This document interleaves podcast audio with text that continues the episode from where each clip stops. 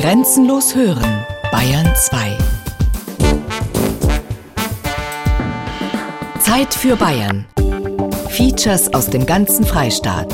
Sonn- und Feiertags kurz nach 12.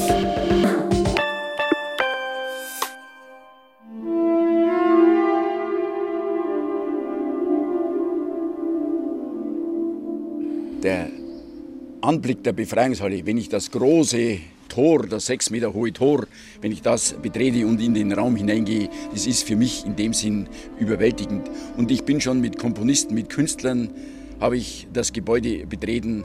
Die brauchten eine Viertelstunde Zeit, um sich von dem gewaltigen, von dem erdrückenden Eindruck dieser Halle dann zu erholen. Seit ich für die letzten drei Jahren fehlen die Finger. Ich habe diese Figur nie mit Fingern gesehen, mit vollständigen Fingern. Eins abgesägt, eins abgeklopft. Es ist bis jetzt nicht rausgekommen, wer das war. Keine Ahnung. Und warum man das macht, äh, ja, Dummheit, Blödheit, um sich gut darzustellen. Ich, ich kann es mir nicht vorstellen. Waren es Jugendliche, waren es keine Ahnung. Und für mich ist zum Beispiel so, ich, wenn ich vom Urlaub komme oder weg war und fahre wieder her und sehe schon von ganz Weitem die Befreiungshalle, dann weiß ich, jetzt bist du wieder da, hast auch Glück gehabt, bist wieder gesund heimgekommen und siehst die Befreiungshalle wieder, bist wieder da. Das ist einfach heimgekommen, wenn man das sieht. Dann eine Sparmaßnahme des Königs. Der Sockel ist nicht aus Marmor. Gleich auf den ersten Blick fällt es einem gar nicht auf, wenn man einer geht. Marmor.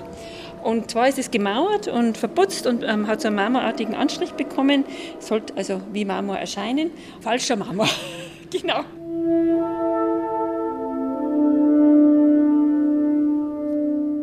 Von falschem Marmor und abgetrennten Fingern. Geschichte und Geschichten aus 150 Jahren Befreiungshalle. Ein Feature von Siegfried Höhne.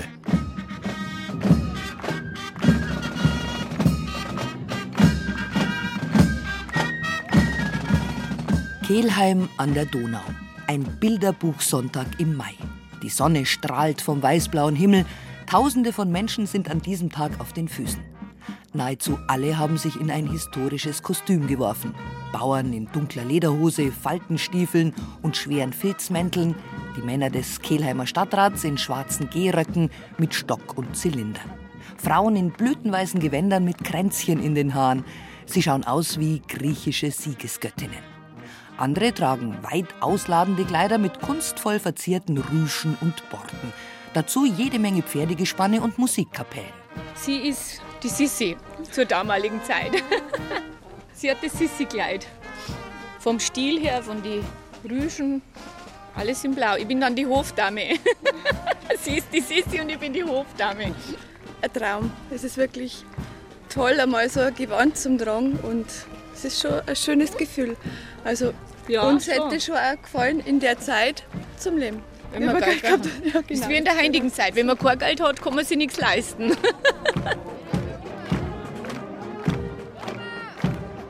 Ich bin heute eine Viktorie. Zusammen mit 31 anderen Kolleginnen aus der Stadtverwaltung der Touristinfo. Und wir haben gerade festgestellt, die Viktorien stehen ja im Innenraum der Befreiungshalle. Also dass jede von uns ganz individuell ausschaut. Jeder, der Schnitt ist ein bisschen anders und auch die Kränzchen, die haben wir uns ja selber gedreht. Die sind aus Buchs oder Efeu und Lorbeer.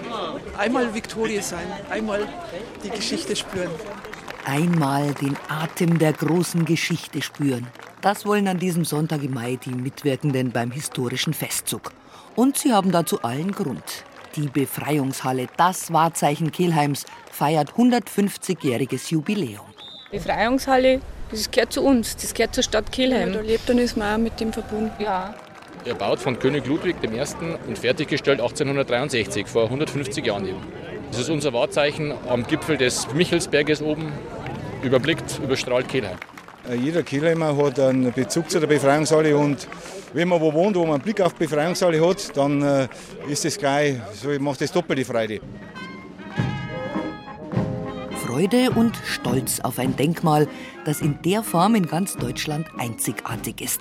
Und auf eine Epoche, die mindestens so dramatisch verlaufen ist wie das 20. Jahrhundert. Kein Wunder, dass so viele Kehlheimer mitspielen wollen bei diesem historischen Festzug. Wir gehen vom Schachclub Kehlheim aus und wir gehen mit als bayerische und französische Truppen. Und führen dann nach dem Festumzug am Stadtplatz eine Lebensschachpartie auf. Beim Schachspiel sind vier Läufer dabei und wir Kardinäle bilden die Läufer ab. Deswegen schaue ich so aus wie ein Kardinal. Wir haben uns gedacht, da wir wussten, Napoleon war selber Schachspieler, passt es wunderbar, wenn wir von ihm eine Schachpartie vorzeigen mit lebenden Schachfiguren. Natürlich haben wir den Napoleon auch dabei eingekleidet. Napoleon, Emanuel. Ich bin Napoleon Bonaparte und ich werde die Schlacht heute gewinnen. Auf jeden Fall war er beteiligt. Also ohne Napoleon hätte es die Halle ja nicht gegeben. Insofern ist es gut, dass ich heute dabei bin. Napoleon, bayerische Truppen, König Ludwig. Nicht jeder, der beim historischen Festzug mitmacht, behält bei so viel Geschichte den Überblick. Wie war das nochmal mit dieser Befreiungshalle? Irgendwo wäre der Befreiung, oder? Genau. Da war doch das. Äh, also vor dem Krieg war, War das, das, ja. ein gewonnener Krieg und Also zur, zum Gedenken haben sie die Befreiungshalle erbaut. ja, darum sind auch die Engel ummert, dass sie da befreit worden sind und die beschützt haben. Bisschen was ist Ein bisschen was wissen wir noch. Die Befreiungshalle kommt von den Befreiungskriegen vom Napoleon und äh, an, an dieses Gedenken ist halt die Halle errichtet worden. Befreiungskriege. Schlachten zwischen dem napoleonischen Frankreich und unterschiedlich zusammengesetzten Heeren europäischer Staaten. Geführt zwischen 1813 und 1815. Anfangs gehörten Russland und Preußen zu den Hauptakteuren des antinapoleonischen Widerstands. Später kamen Österreich und zahlreiche andere deutsche Staaten dazu.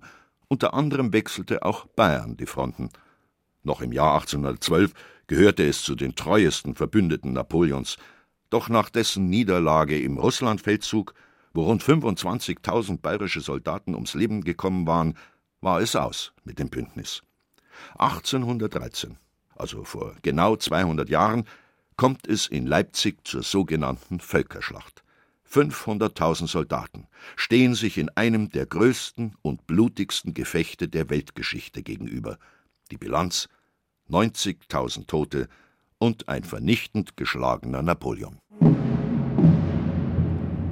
200 Jahre nach der Völkerschlacht von Leipzig kommen Hunderte von Leuten in der Befreiungshalle zu einem ungewöhnlichen Konzertabend zusammen. Vier namhafte zeitgenössische Komponisten der Musikhochschule München setzen sich musikalisch mit Krieg und Tod auseinander. Mit Trommelwirbel, Chor und kühnen Klanginstallationen. Eine Hommage an die Toten von Gewalt und Terror, nicht nur der Befreiungskriege. Der ungewöhnliche Konzertabend beginnt im normalerweise nicht zugänglichen Unterbau der Befreiungshalle. Der halbdunkle Raum mit seinen hohen Gewölben erinnert an die Krypta einer alten Kirche.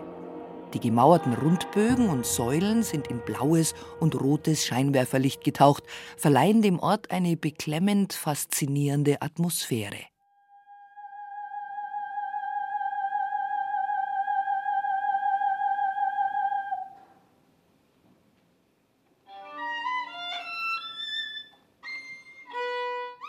Organisator dieses ungewöhnlichen Konzertabends ist Christoph Lickleder. Musikpädagoge, Chor- und Orchesterdirigent, vor allem aber Vater und Koordinator des Jubiläumsprogramms mit über 60 Einzelveranstaltungen. Motto: 150 Jahre Befreiungshalle Kelheim, eine runde Sache. Lickleder will mit diesem Konzertabend eine wichtige Botschaft an die Menschen des 21. Jahrhunderts richten. Anders als das martialische Völkerschlachtdenkmal von Leipzig soll die Befreiungshalle ein Symbol der Versöhnung und des Friedens sein. Auch wenn sie in den vergangenen Jubiläums- und Gedenkfeiern oft ganz anders gesehen wurde. Vollkommen klar. Die ist also total, ist sie auch von Hitler, ist sie also instrumentalisiert worden. Und da haben wir natürlich großen Wert gelegt, dass also hier alles aufgedeckt wird.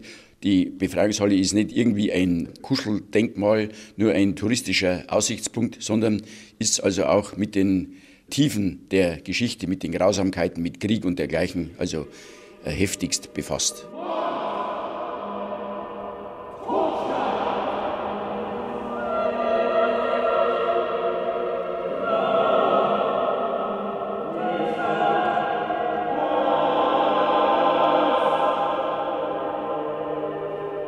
Es ist eine Schande, was Menschen den Menschen antun. So fasst der Riedenburger Komponist Franz Hummel seine musikalische Botschaft zur Völkerschlacht und anderen Kriegen zusammen. Deshalb kombiniert er sein Werk mit dem berühmten Miserere des Renaissance-Komponisten Gregorio Allegri. Die besondere Akustik der Befreiungshalle mit ihrem Sechsfach-Echo und einem Nachhall von acht Sekunden macht das Stück besonders wirkungsvoll und aufrüttelnd.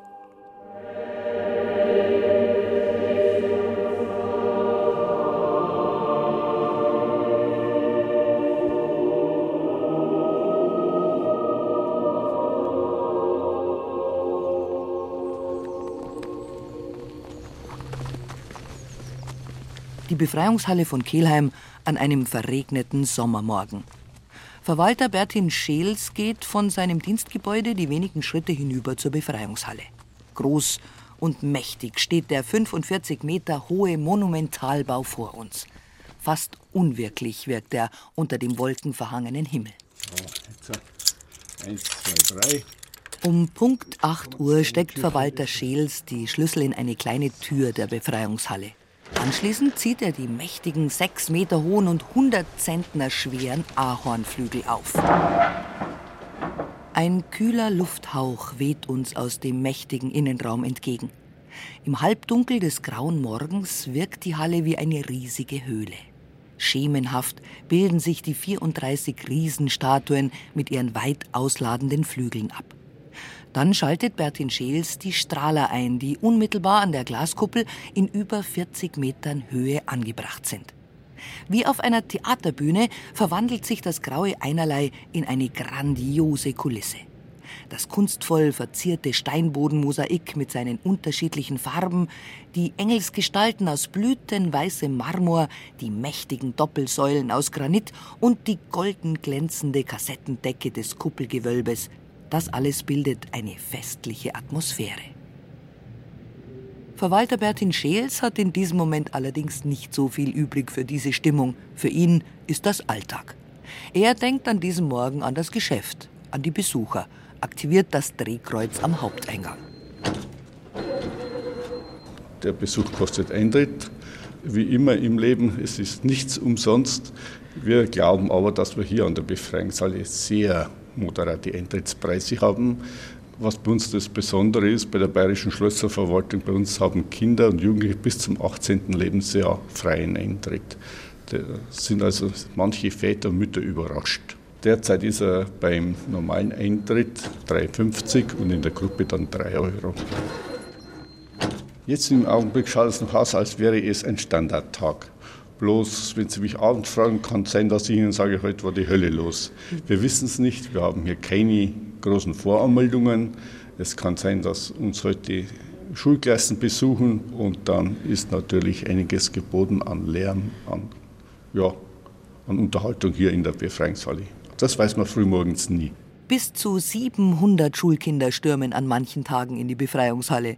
Das bedeutet dann Schwerstarbeit für Bertin Scheels und seine Leute von der Hallenaufsicht. Wenn die Kinder hinter den Steinfiguren Versteckerl spielen, sich zu weit über die Brüstungen lehnen oder auf der Außengalerie herumturnen, dann heißt es einschreiten, damit nichts passiert. Und zum Glück ist bisher auch nichts passiert. Zumindest nicht in den 21 Jahren, in denen Bertin Scheels Dienst tut an der Befreiungshalle. Verständlich, dass er jeden Winkel in der 150 Jahre alten Halle kennt. Und er hat natürlich eine Lieblingsstelle. Ja, die gibt es ganz bestimmt. Das ist in der innenoberen Galerie, wenn man da an der Brüstung steht oder auf der Brüstung sitzt und den Blick nach unten auf das große Bodenmosaik werfen kann und über sich diese Kuppel hat. Das ist ein sehr erhabener Augenblick. Bertin Scheels geht wieder hinüber in das Verwaltungsgebäude. In seinem Büro wartet viel Arbeit auf ihn. In der 150 Jahre alten Halle gibt es schließlich immer etwas zu tun. Im vergangenen Jahr erst hat sie für drei Millionen Euro ein neues Dach bekommen. Demnächst steht ein neuer Außenanstrich bevor. Das Geld dafür kommt von der Bayerischen Schlösser- und Seenverwaltung, die zum Finanzministerium gehört. Die ist nicht nur zuständig für die bayerischen Schlösser von der Würzburger Residenz bis Herrn Chiemsee, sondern auch für die Befreiungshalle. Mit den Millionen Leuten, die jährlich Neuschwanstein oder Linderhof besuchen, kann die Befreiungshalle freilich nicht konkurrieren. Um die 150.000 Besucher sind es pro Jahr. In früheren Jahrzehnten waren es schon mal über 300.000. Das Jubiläum kommt gerade recht, um der Befreiungshalle zu neuer Popularität zu verhelfen. Besonders prominente Besucher dürfen sich in eine Art goldenes Buch eintragen. Wir haben hier ein Gästebuch, wo besondere Personen des öffentlichen Lebens oder so sich eintragen dürfen oder eintragen sollen, damit man Nachweis hat, wer aller an Prominenz mal da war an der Befreiungshalle. Beginnt also mit der Grundsteinlegung. Da kann man aber einen Großteil der Schriften fast nicht mehr entziffern.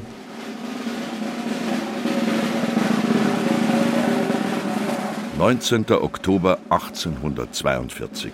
Grundsteinlegung für die Befreiungshalle. König Ludwig I. höchstpersönlich nimmt die feierliche Zeremonie vor. Er ist in bester Stimmung. Einen Tag vorher bereits hat er die Walhalla oberhalb von Donaustauf eröffnet. Es sind Tage voller Symbolik. Vor fast 30 Jahren war die geschichtsträchtige Völkerschlacht bei Leipzig. Ludwig machte, anders als sein Vater Maximilian I., aus seiner Abneigung gegen Napoleon nie einen Hehl. Von der Antike begeistert wie kaum ein anderer, hatte Ludwig den Freiheitskampf des griechischen Volkes gegen die Türken erlebt. Jetzt sollte auf dem Michelsberg, hoch über Kelheim, ein Symbol des Freiheitskampfes der Deutschen entstehen. Ludwigs Lieblingsarchitekt Friedrich von Gärtner hat ihm einen gigantischen Entwurf vorgelegt. Auf einem mächtigen dreistufigen Sockelbau, zu dem eine Freitreppe emporführt, sollte sich der von einer offenen Pfeilerhalle umgebene Bau erheben. Ein 18-eckiges Polygon mit Umgang im Stil des italienischen Mittelalters. 65 Meter hoch.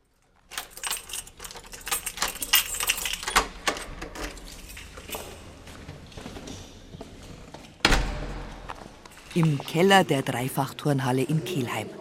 Hier ist seit 20 Jahren das Stadtarchiv untergebracht. Archivar Wolf-Heinrich Kuhlke zieht aus einem dicken Ordner ein altes Schriftstück.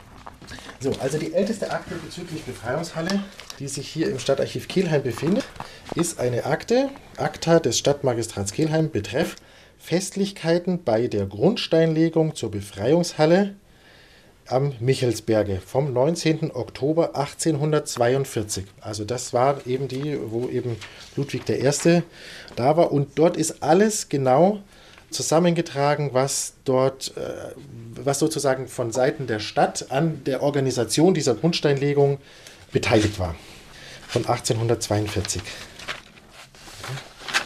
Interessant ist hier zum Beispiel Einquartierung. Da waren natürlich zu dieser Veranstaltung sehr viele hohe Gäste aus ganz Bayern oder sogar aus ganz Deutschland anwesend, wo die jetzt dann jeweils welcher Kehlheimer Bürger welche hohen Gäste Quartier geben konnte.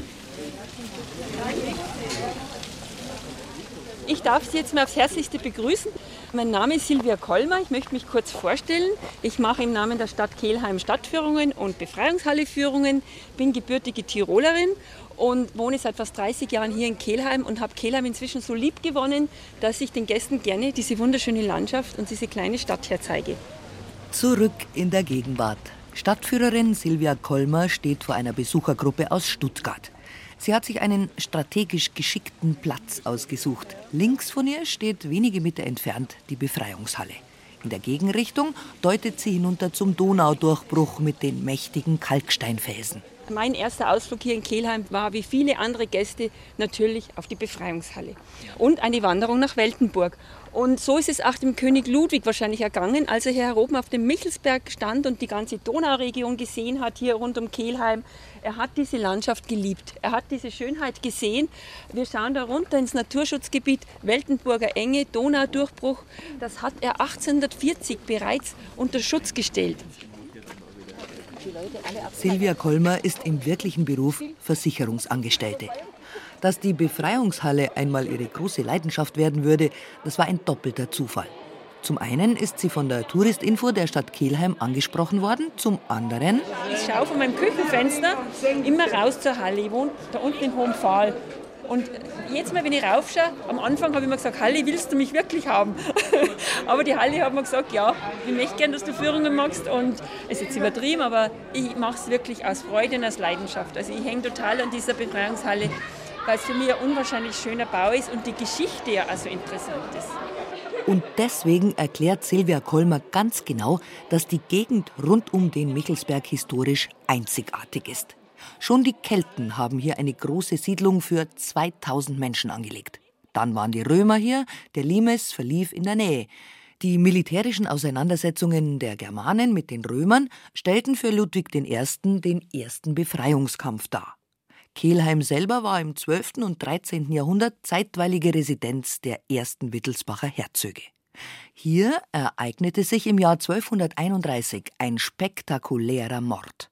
Ein Unbekannter ersticht auf offener Straße Herzog Ludwig I., den Kelheimer. Stadtführerin Maria Thomas Schmidt.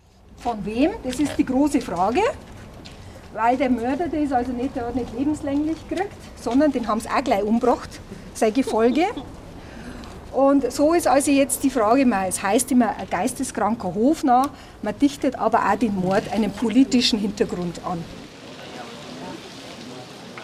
Befreiungshallenführerin Silvia Kolmer steht mit ihrer Besuchergruppe jetzt unmittelbar vor der großen Freitreppe. Voller Bewunderung blickt sie auf den 18-eckigen Unterbau. Eine Hommage an den 18. Oktober, den Tag der Völkerschlacht. An jeder dieser Ecken steht ein Kandelaber. Die schauen aus wie so Kerzenständer.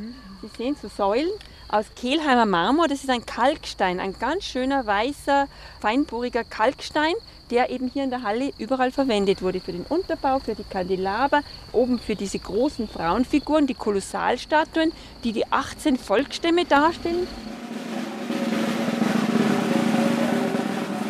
Die Arbeiten zum Bau der Befreiungshalle stehen unter keinem guten Stern. Viereinhalb Jahre nach der Grundsteinlegung stirbt der leitende Architekt Friedrich von Gärtner. Da steht gerade der Unterbau. König Ludwig überträgt die weiteren Arbeiten an Leo von Klenze, Hofbaumeister und schärfster Kritiker Gärtners. Der ändert die Pläne seines Konkurrenten, macht aus dem quadratisch angelegten Kuppelbau einen Rundbau im Stil antiker Vorbilder zum Beispiel des Pantheons.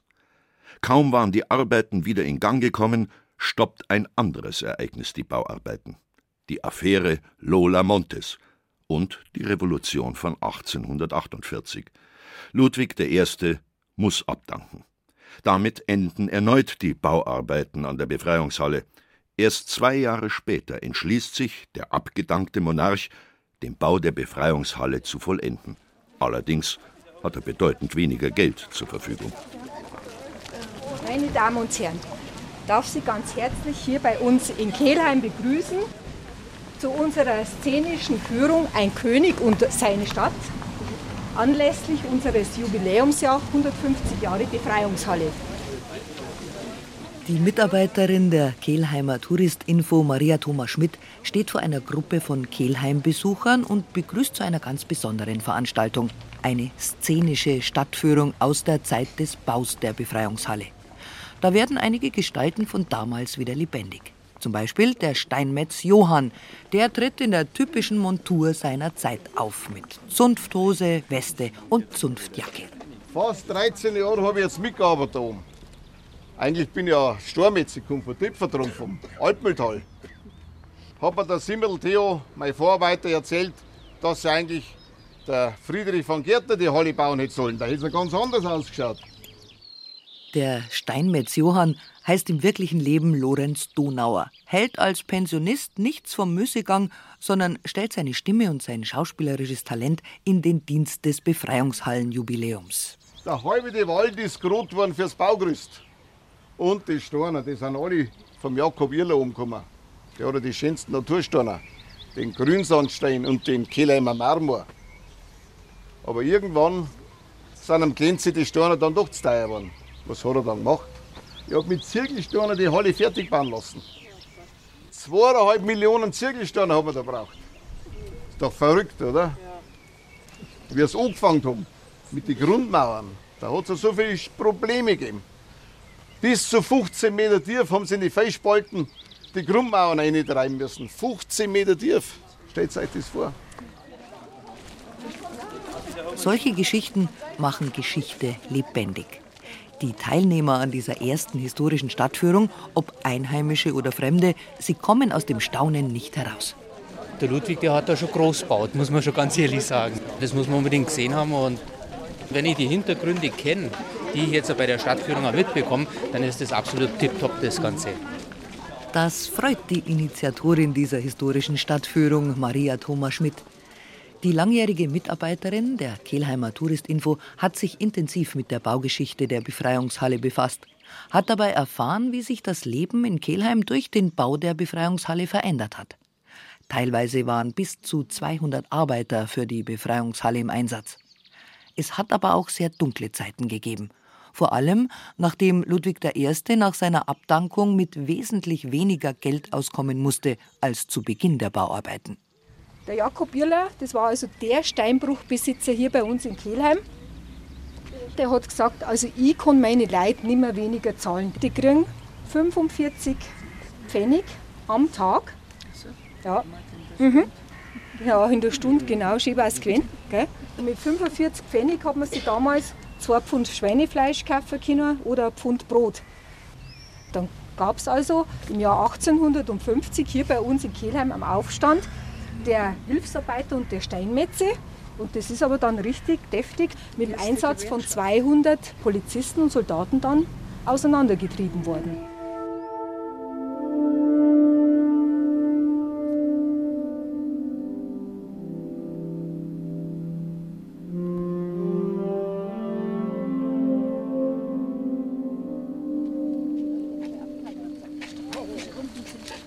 Bei ihrer Führung durch die Befreiungshalle geht Silvia Kolmer mit ihrer Besuchergruppe die aus 84 Stufen bestehende Freitreppe hinauf. Jetzt steht sie unmittelbar vor dem riesigen Eingangstor mit der markanten Inschrift. Den deutschen Befreiungskämpfern Ludwig I. König von Bayern und die Jahreszahl der Einweihung. Und deutsch deshalb, weil der König Ludwig gesagt hat, solange sich die verschiedenen Volksstämme in ihrer Innen- und Außenpolitik nicht einig sind, nicht anders wie heute auch, und nicht mehr wissen, wie sie ihren eigenen Namen schreiben, solange behält er das ältere Neuhochdeutsch bei und schreibt Deutsch mit T und darum den Deutschen. Es ist nicht zu überhören. Silvia Kolmer kennt jedes Detail der Befreiungshalle. Zum Beispiel weiß sie auch, dass die sieben Meter hohen Eingangstüren aus der Geschützbronze von erbeuteten französischen Kanonen aus den Befreiungskriegen gegossen wurden. Erst nachdem sie das erklärt hat, betritt sie das Innere der Halle. Fast feierlich deutet sie auf ein konzentrisches Mosaik, das aus verschiedenen Marmortönen in den Boden eingelassen ist. Umrahmt von goldenen Sternen steht in der Mitte in schwarzen Buchstaben auf gelbem Grund eine pathetisch feierliche Inschrift.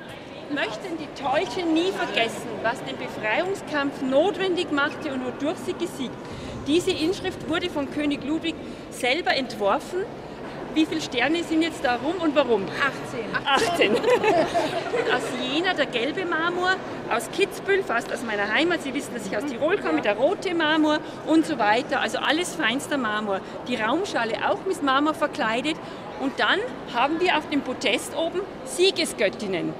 Was meinen Sie denn, wie viel?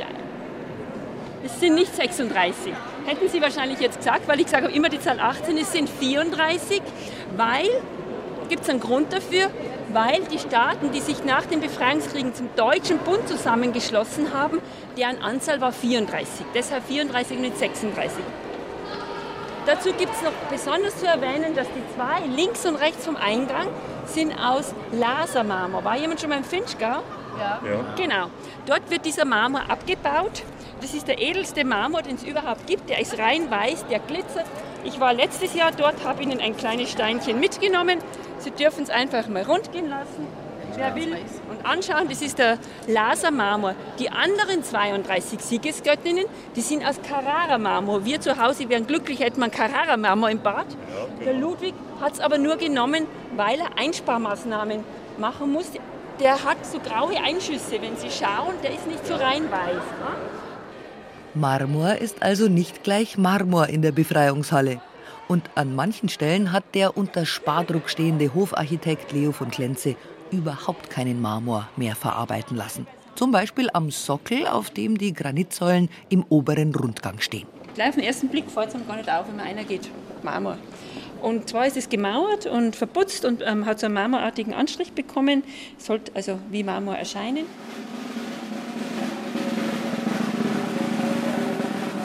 »18. Oktober 1863. Exakt 50 Jahre nach der Völkerschlacht von Leipzig hat es Hofarchitekt Leo von Klenze doch noch geschafft. Er hat das Lieblingsprojekt Ludwigs I. vollendet. Es ist ein strahlender Herbsttag.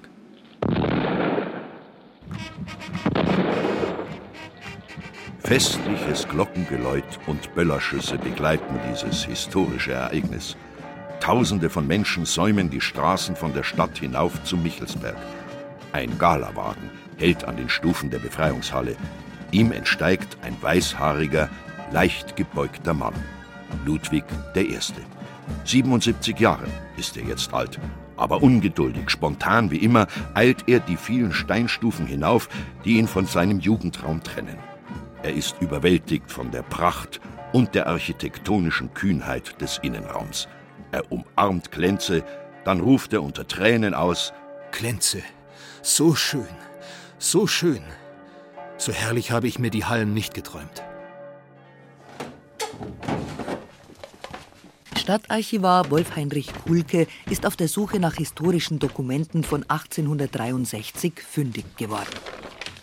Hier etwas äh, auch was ganz Besonderes und zwar das ist von der Kehlheimer Liedertafel. Das ist der älteste Kehlheimer Verein. Der ist 1843 auch schon gegründet worden und der hat zur Einweihung der Befreiungshalle einen Festgesang dargeboten. Also das wurde im Auftrag König Ludwigs wurde das extra komponiert.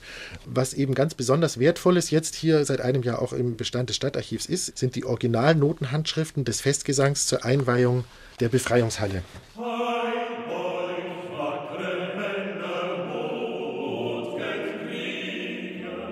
Heil euch wackre Männer, mutge Krieger, die errungen ihr den Heldenkranz.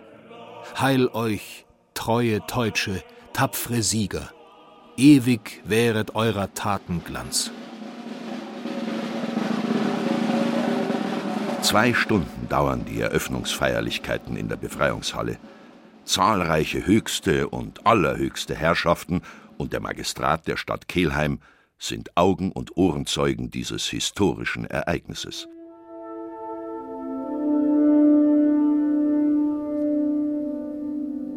Bei unserer Führung durch die Befreiungshalle kommt die Besuchergruppe den 34 Siegesgöttinnen bzw. Viktorien jetzt ganz nah. Für Silvia Kolmer immer aufs Neue ein ganz besonderer Augenblick.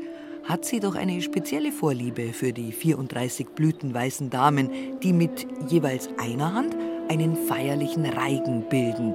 Die andere Hand ruht auf einem bronzenen Schild, an dessen Vorderseite die Kämpfe der Befreiungskriege verzeichnet sind.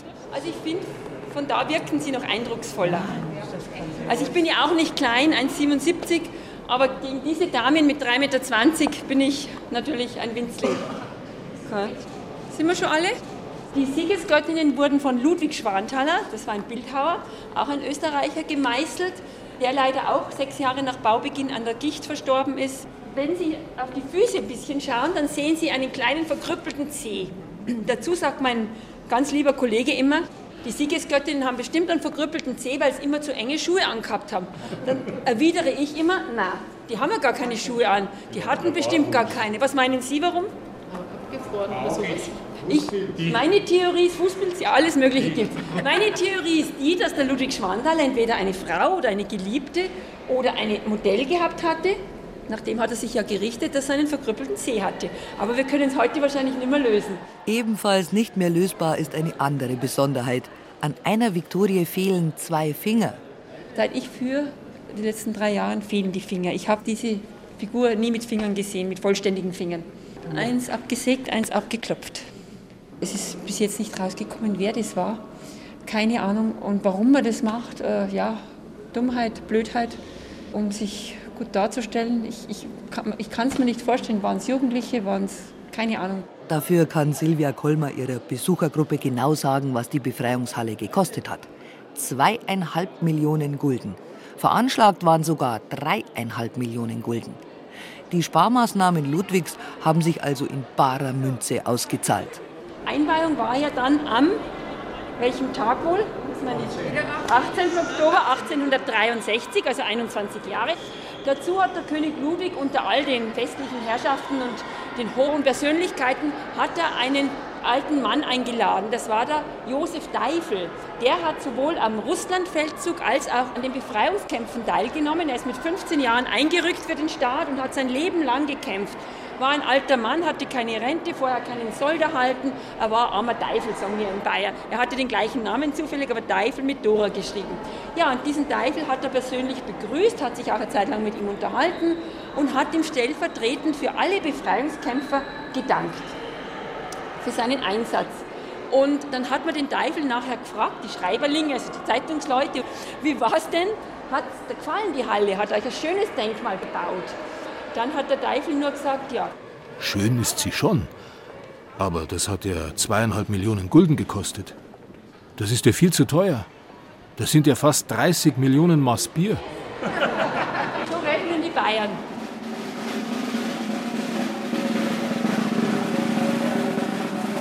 »25. August 1913.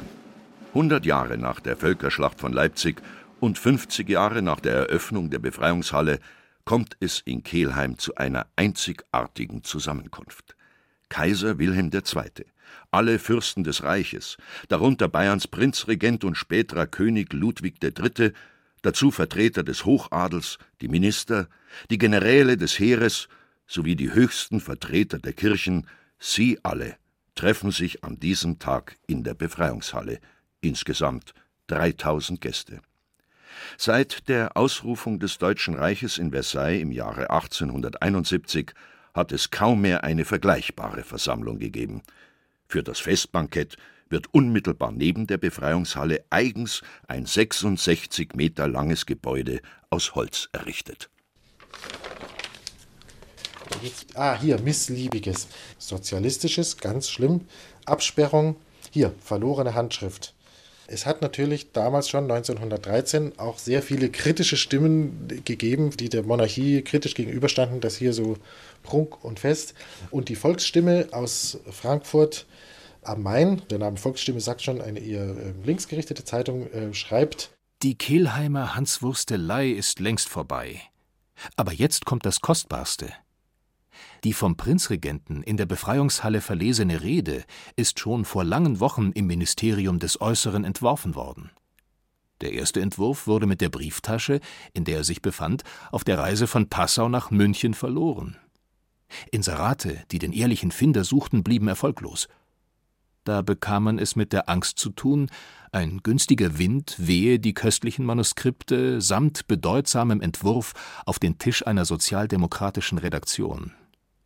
Und zu unserer großen Verwunderung wurden wir aus dem Ministerium des Äußeren, mit dem wir aber auch gar keine Beziehungen unterhalten, in dieser Affäre telefonisch und brieflich hochachtungsvoll gebeten, doch um Gottes Willen die Rede, falls sie uns zugegangen sei, nicht vorzeitig zu veröffentlichen.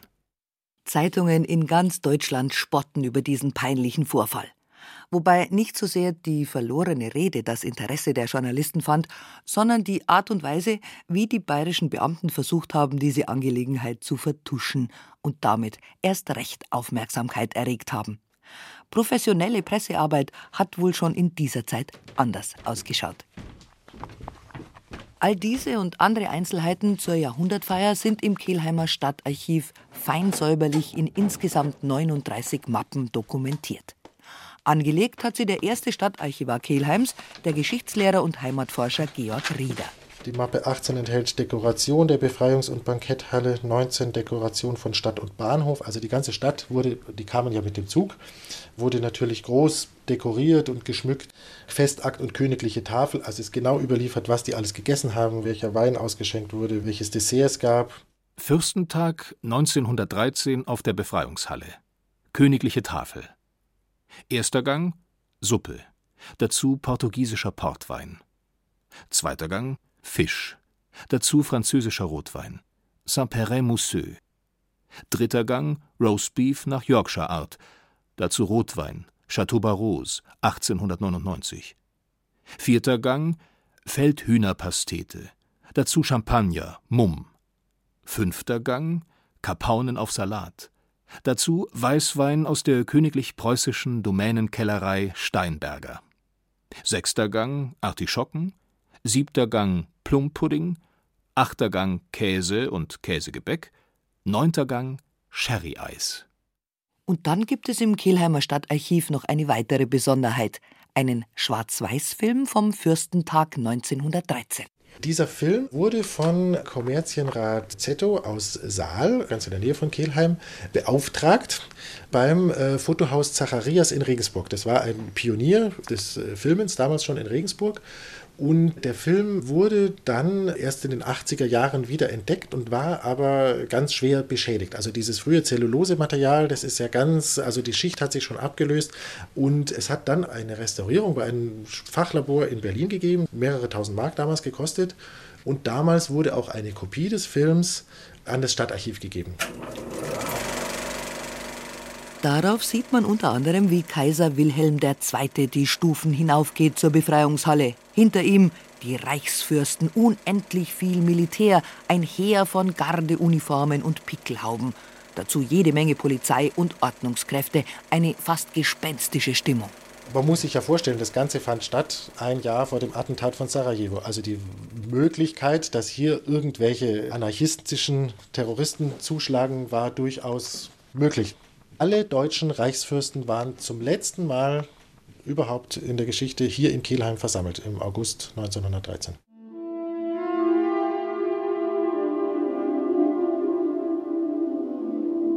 Bei ihrer Führung durch die Befreiungshalle deutet Silvia Kolmer auf marmorne Namenstafeln, die über den Siegesgöttinnen angebracht sind. Sie tragen in Goldbuchstaben die Namen der bedeutendsten deutschen Feldherren der Befreiungskriege. Zu jedem Namen kennt sie eine Geschichte. Fürst Schwarzenberg, der hat übrigens auf Seiten Napoleons noch gekämpft, genauso wie der Fürst Rede, der bayerische Feldherr, hat aber dann in den Befreiungskriegen, und das ist wichtig, gegen Napoleon gekämpft, hat also auch die Seiten gewechselt. Graf Radetzky kennen Sie alle, denke ich mal, den Radetzky-Marsch. Und zwar war der Radetzky mit seinen Soldaten zurück von einer Schlacht in Italien. Die haben es gewonnen und die haben ein Lied vor sich hingesungen, ein Wiener Volkslied.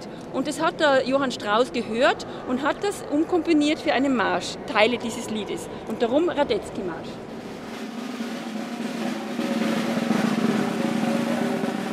»22. Oktober 1933. Die Nationalsozialisten nehmen den 120-jährigen Jahrestag der Befreiungskriege zum Anlass für eine groß angelegte nationale Feier.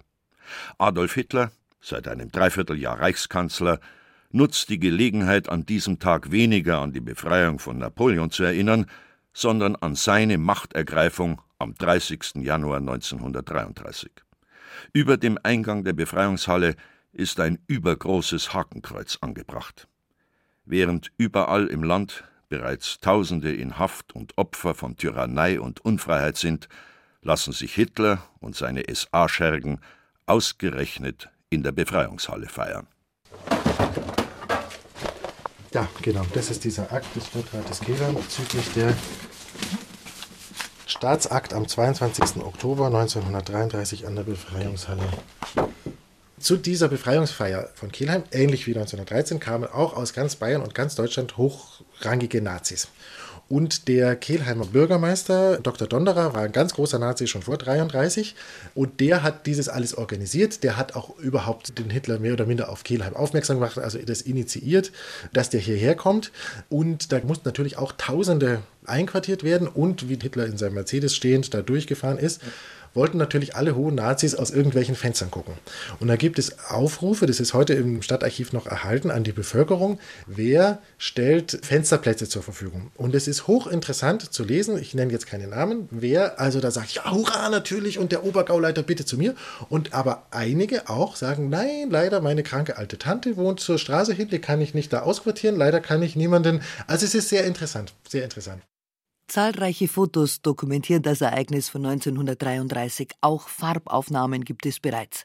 Und dann kramt Archivar Wolf-Heinrich Kulke eine Filmbüchse aus einem Stahlschrank. Es ist ein Schwarz-Weiß-Film von der sogenannten Befreiungsfeier.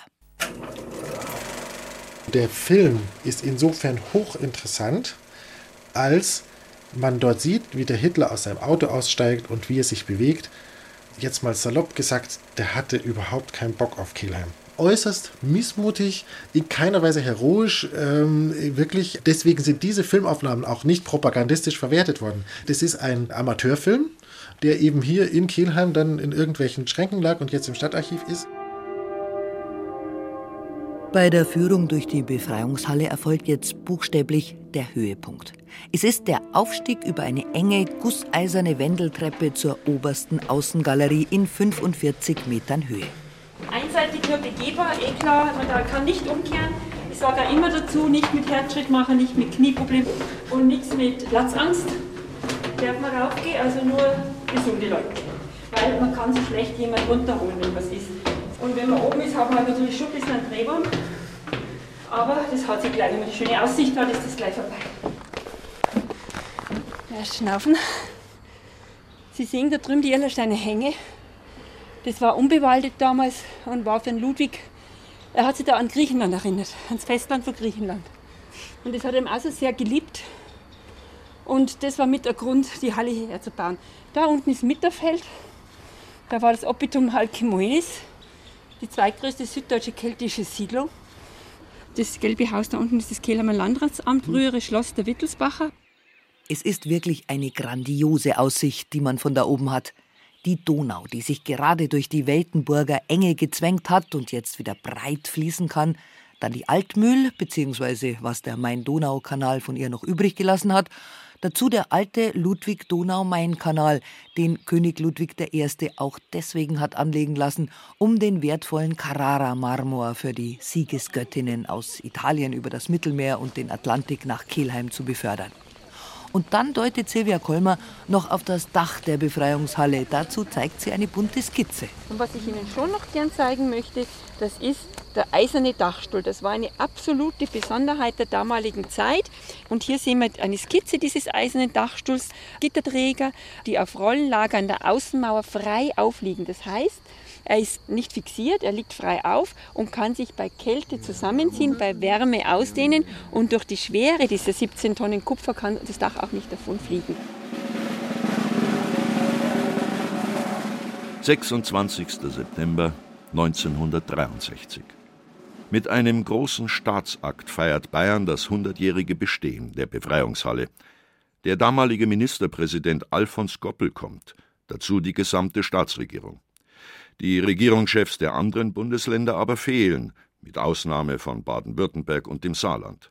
Insgesamt fällt die Festlichkeit bedeutend kleiner aus als frühere Jubiläen. Man wollte natürlich 1963 alles vermeiden, was irgendwie nach noch nicht mal 20 Jahren nach Ende des Zweiten Weltkrieges, was irgendwie nach Deutschtümelei und Nationalstolz aussieht. Also es war wirklich eine reine Feier der Architektur der Befreiungshalle. Natürlich, selbstverständlich, damals wenige Jahre nach der äh, Errichtung der Berliner Mauer ging es um den Ost-West-Konflikt, die deutsche Teilung. Natürlich auf der Befreiungshalle, es geht um die deutsche Einheit, sozusagen Ermahnung, das Ziel der deutschen Einheit nicht aus den Augen zu verlieren.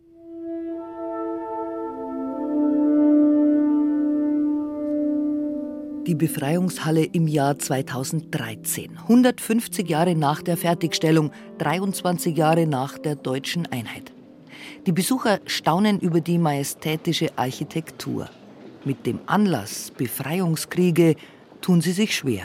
Was ich persönlich vermisse, also die vielen einfachen Soldaten, die zu Hunderttausenden umgekommen sind, die hätten sicherlich auch, und wenn auch pauschal, auch eine Gedenktafel verdient hier nur zur Verherrlichung. Also, denn die Menschen haben ja nichts davon gehabt. Ne? Nee. Und das finde ich immer wieder erstaunlich bei solchen Bauten, nur um Macht darzustellen.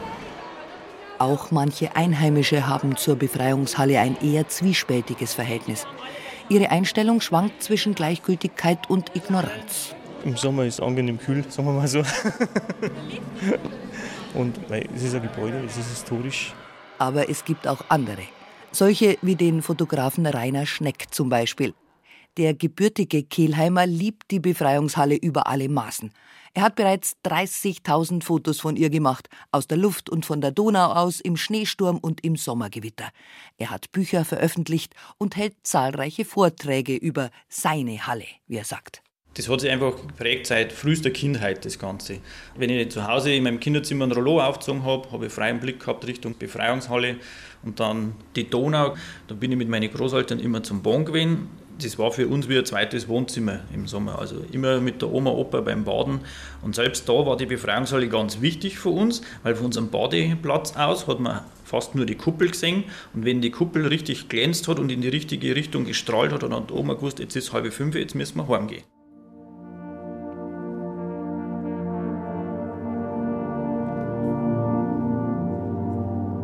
Eine ganz besondere Liebeserklärung an die Befreiungshalle hat der Kelheimer Gymnasiallehrer Stefan Wagner geschrieben. Eine musikalische Zeitreise durch 150 Jahre Befreiungshalle. Von den Befreiungskriegen bis zur Gegenwart.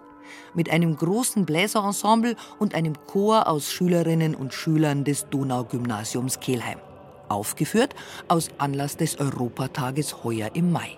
50 Jahre nach Abschluss des deutsch-französischen Friedensvertrags.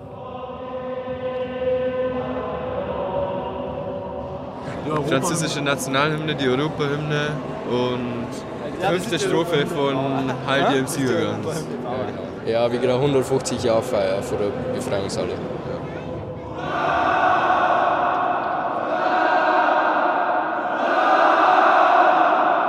Ich finde es ganz, ganz wichtig, dass Europa zusammenfindet. Und wenn ich selber jetzt hier in meiner Funktion als Lehrer die Schüler habe begeistern können für ihre Geschichte, ja, hat auch mit den Schülern natürlich zu tun. Wir haben also praktisch im Unterricht auch Geschichtsunterricht gemacht. Wir haben in gewisser Weise einen Zeitraffer gemacht von den letzten 150 Jahren.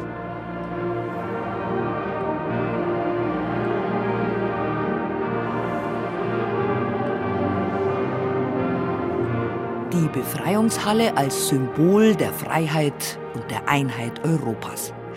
Das ist auch die Botschaft des Vaters des Jubiläumsprogramms Christoph Lickleder.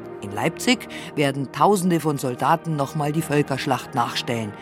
In Kelheim dagegen ertönen statt Kriegslärm und Pulverdampf Musik und Gesang.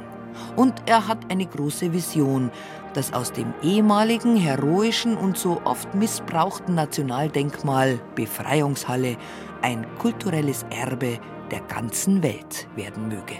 Das wäre auch für Kelheim nicht nur touristisch, sondern auch von der Kultur her ein ganz bedeutender Schub. Und ich glaube, die Befreiungshalle hätte es verdient, in die Reihe der Welterbestätten aufgenommen zu werden.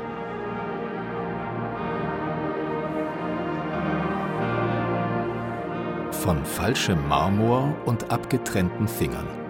Geschichte und Geschichten aus 150 Jahren Befreiungshalle. Sie hörten ein Feature von Siegfried Höhne. Die Sprecher waren Conny Glogger, Alexander Duda und Christian Baumann. Ton und Technik Susanne Herzig. Redaktion Gerald Huber. Es ist eigentlich schon, dass man es bloß so alle 50 Jahre mal feiert. Eigentlich gehört die ja, jährlich gefeierte Befreiungshalle. Der Blick nach außen eben, also so stelle ich mir einen Himmel vor. Wenn ich mal im Himmel komme, so durch die Pforten durch, so weiß-blau, dahinter müssen jetzt bloß noch ein Schneiderweizen und ein paar Weißwürst sein, dann war es perfekt.